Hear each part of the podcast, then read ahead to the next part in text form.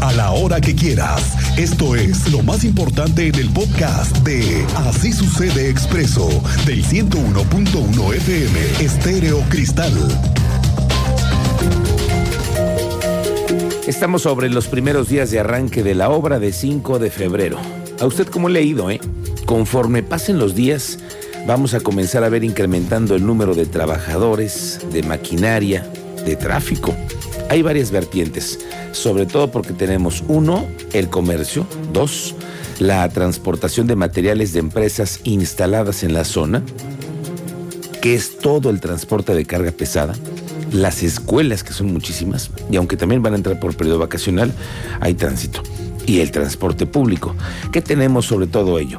La UCEBEC informó que las instituciones que están en un lapso de 2, eh, 3 kilómetros a la redonda de la obra de 5 de febrero tendrán 35 minutos de tolerancia para la llegada de los estudiantes en cada uno de sus turnos, vespertino y matutino. 35 minutos más les van a dar chance para llegar a la escuela. Esperemos que sea suficiente, amigo. A ver, no, ya 35 minutos, ya, ya, también ya. ¿No? te pases ya. Se quieren ir de pinta. Hay que salir más temprano también. También todos hay que tenerlo, ¿no? Bueno, lo mismo va a ocurrir para las escuelas de educación básica del sector privado. Van a poder aplicar la medida de tolerancia de 35 minutos para el ingreso de los estudiantes a las escuelas debido al desarrollo de la obra del Paseo 5 de febrero. La secretaria de Educación, Marta Elena Soto Obregón, así lo informó. En cuanto a los centros educativos que son privados, se les conminó para adoptar esta medida, aunque recalcó que cada uno de ellos están dentro de la libre determinación de si hacerlo o no, académicamente o administrativamente. Las obras de Paseo de 5 de febrero impactarán a 71 escuelas con una población educativa de 67 mil personas entre alumnos académicos y personal administrativo. Sobre este asunto, la secretaria de Gobierno, Guadalupe Murguía, anunció que se conformó ya una coordinación que se encargará de socializar las obras de reingeniería de Paseo 5 de Febrero a cargo de Ernesto Mejía. Escuche usted ese nombre, Ernesto Mejía es el nuevo eh, funcionario que estará designado por el gobernador para que sociabilice la obra. Se trata de hablar con todos. Hay al menos 64 colonias aledañas a 5 de febrero, donde hay instituciones educativas, hay hospitales, hay negocios, hay empresas y muchos corporativos. Ahorita ya se creó una coordinación encargada de esto que está buscando eh, estar en contacto. Nada más en la zona aledaña hay 64 colonias densamente pobladas. Está, por ejemplo, el Hospital General, el Seguro Social, la Universidad Autónoma de Querétaro. Afecta incluso hasta el Fray Luis de León, eh, negocios corporativos.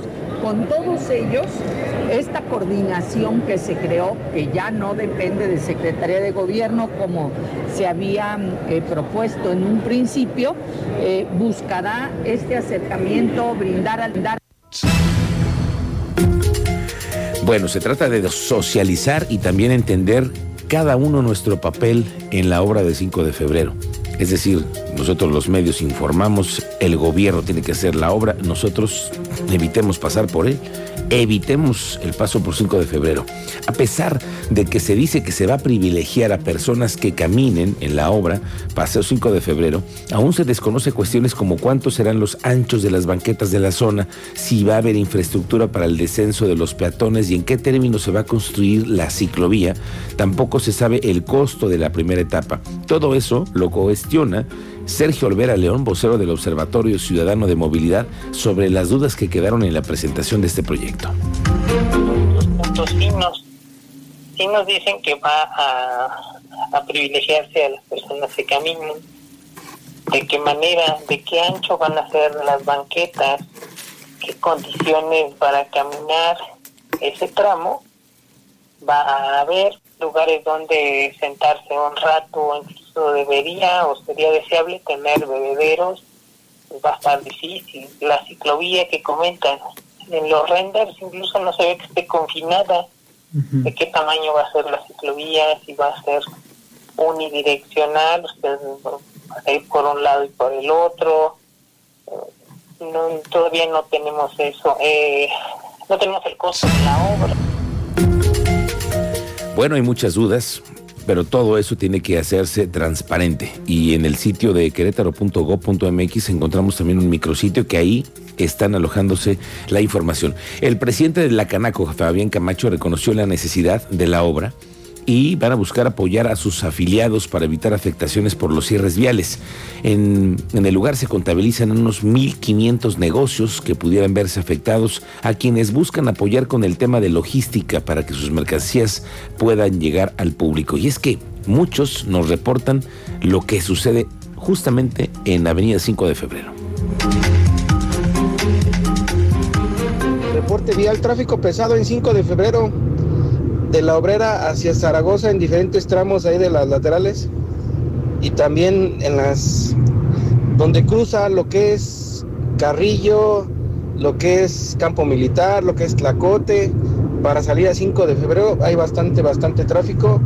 En, esos este, cruces con 5 de febrero hay bastante tráfico. Y mire, hay que tener paciencia porque esto falta.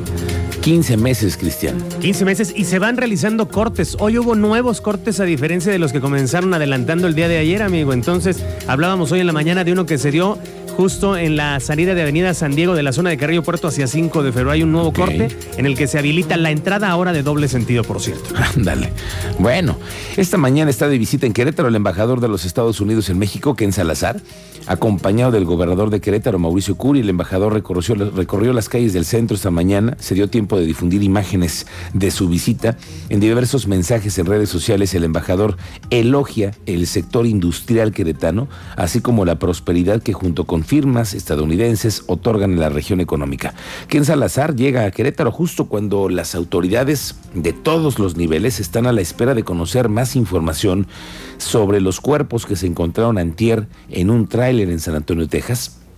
No se puede descartar nada. Eso me lo dijo un alto funcionario del gobierno esta mañana cuan- cuando lo consulté sobre si había con seguridad, con certeza, algún queretano involucrado en este grave siniestro. Nada se puede descartar. Y es que ni las autoridades de la embajada tienen tan clara la información sobre el origen de todos los cuerpos, pero hasta ahora ningún familiar en Querétaro ha levantado la mano para pedir ayuda en la repatriación de algún cuerpo. Seguimos pendientes de este asunto. Tú, estás cubriendo la gira del embajador por Querétaro. Andrea Martínez, ¿cómo te va? Buenas tardes, bienvenida.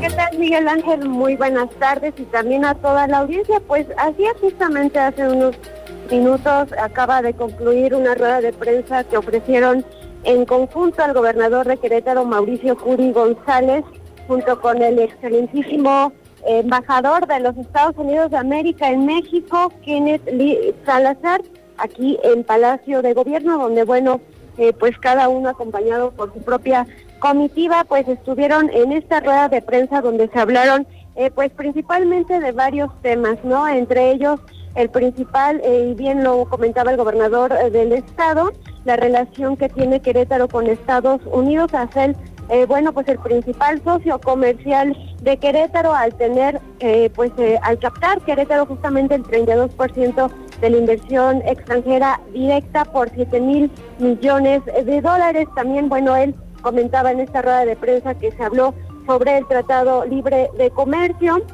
asimismo sobre el tema de seguridad y del mismo modo, eh, pues el tema de migración, este tema ya eh, en este, pues en estas, eh, en esta actualidad de moda y bien ya lo eh, mencionabas por el tema que pasó en este en, San Antonio, Texas, este tráiler donde desafortunadamente perdieron la vida pues aproximadamente 52 migrantes. Y bueno también en esta rueda de prensa el embajador de Estados Unidos en México pues elogiaba justamente la seguridad y también el trabajo que ha hecho el gobernador de Querétaro eh, y su gabinete en esta materia, por lo que también bueno ofreció eh, el apoyo por parte del gobierno estadounidense para continuar con este reforzamiento aquí en la entidad.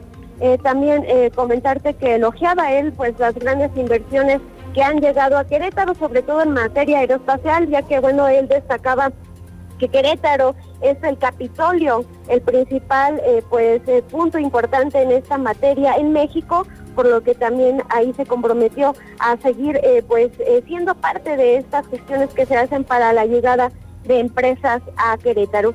Y bueno, justamente sobre este tema de los migrantes que fallecieron en este tráiler en San Antonio, Texas, se le preguntó al, embajador justamente sobre esta cuestión y él nos comentaba que en unos días se van a estar reuniendo en Washington eh, justamente los presidentes de Estados Unidos, Biden y también el de México, Andrés Manuel López Obrador, para tratar este tema de importancia, ya que, bueno, él recalcaba que este tema eh, pues debe eh, darse solución inmediata, una solución inmediata, pero es un trabajo compartido, así lo señalaba él. Por ello, bueno, dijo que para para este tipo, eh, para esta, para esta problemática se debe eh, generar una nueva etapa en la migración, que es tener un marco legal también para que se tenga orden cuando lleguen a este corredor eh, y que los migrantes justamente se puedan proteger, también tengan un trato humanitario y también se les pueda conectar con trabajos dignos en lugares donde también se requiere. no dio más detalles en qué consistía este plan, pero sí nos adelantaba que este plan será anunciado en poco tiempo, donde habrá pues participación tanto de México como de Estados Unidos. Miguel Ángel, esto es pues a grandes rasgos eh, los temas que trataron en esta rueda de prensa que acaba de concluir y como bien pues lo mencionabas, eh, el embajador aquí en Querétaro eh, pues comentaba y como veíamos en sus redes sociales, pues estuvo dando eh, una vuelta para conocer ahí en el jardín corregidora, también en el templo de la congregación y bueno, pues le hicieron ahí un recorrido en el pues ya histórico Palacio de Gobierno en la Casa de la Corregidora. Esto es, bueno, a grandes rasgos, Miguel, lo que ha sucedido esta mañana aquí en el centro de la ciudad con la visita del embajador de Estados Unidos en México. Gracias, Andrea. Estamos pendientes con este dato, a ver si hay algún dato adicional de esta gira. Estamos pendientes contigo. Muy buenas tardes. El teniente Mérida está listo con el reporte de lo que ha pasado hoy en Tejeda. Cuéntanos cómo te va, teniente. Nuestro auditorio, hace un par de horas tuvimos una persona lesionada por proyectil disparado por arma de fuego en inmediaciones del fraccionamiento Tabachines. Dos sujetos a bordo de una motocicleta mediar palabra, agarraron desprevenido a la víctima, le dispararon por la espalda y alcanzaron a huir. Se cuentan con datos precisos por parte del 4 de Corregidora, quien todavía está implementando su operativo de búsqueda y localización de los agresores. El lesionado de 30 años de edad fue trasladado a un hospital calidad de grave debido a la lesión. Les tengo detalles más adelante y otro tema también lamentable ya la Fiscalía da seguimiento a una denuncia por violación equiparada al interior de una escuela particular en Querétaro en contra de un compañerito de al menos tan solo cuatro años de edad. Les doy detalles más adelante, Miguel Ángel. Gracias, teniente. Estamos pendientes porque estos asuntos, híjole, estos asuntos que tienen que ver con la agresión a menores de edad, cada vez los estamos viendo con mayor frecuencia lo que pasamos, hemos estado platicando en las últimas dos semanas con un joven de 14 años que fue expuesto al bullying por parte de sus compañeros que le prendieron fuego. Ya este fin de semana los jóvenes recibieron una, una sanción por parte de las autoridades. Y ahora tenemos otro en puerta, una violación equiparada en una escuela privada por parte de los niños. Vaya noticia. Vamos a decirlo más adelante con el teniente Mérida. Le quiero decir que Hoy es un muy mal día también para los periodistas. Antonio de la Cruz, reportero del periódico Expreso, fue asesinado esta mañana en Ciudad Victoria, Tamaulipas. Según reportes, después de las 9 de la mañana, hombres armados atacaron a Toño de la Cruz, quien iba saliendo con su familia en su domicilio, ubicado en el fraccionamiento Puerta de Tamatán, al poniente de esta ciudad. Con Antonio son 12 ya los periodistas asesinados en México este año.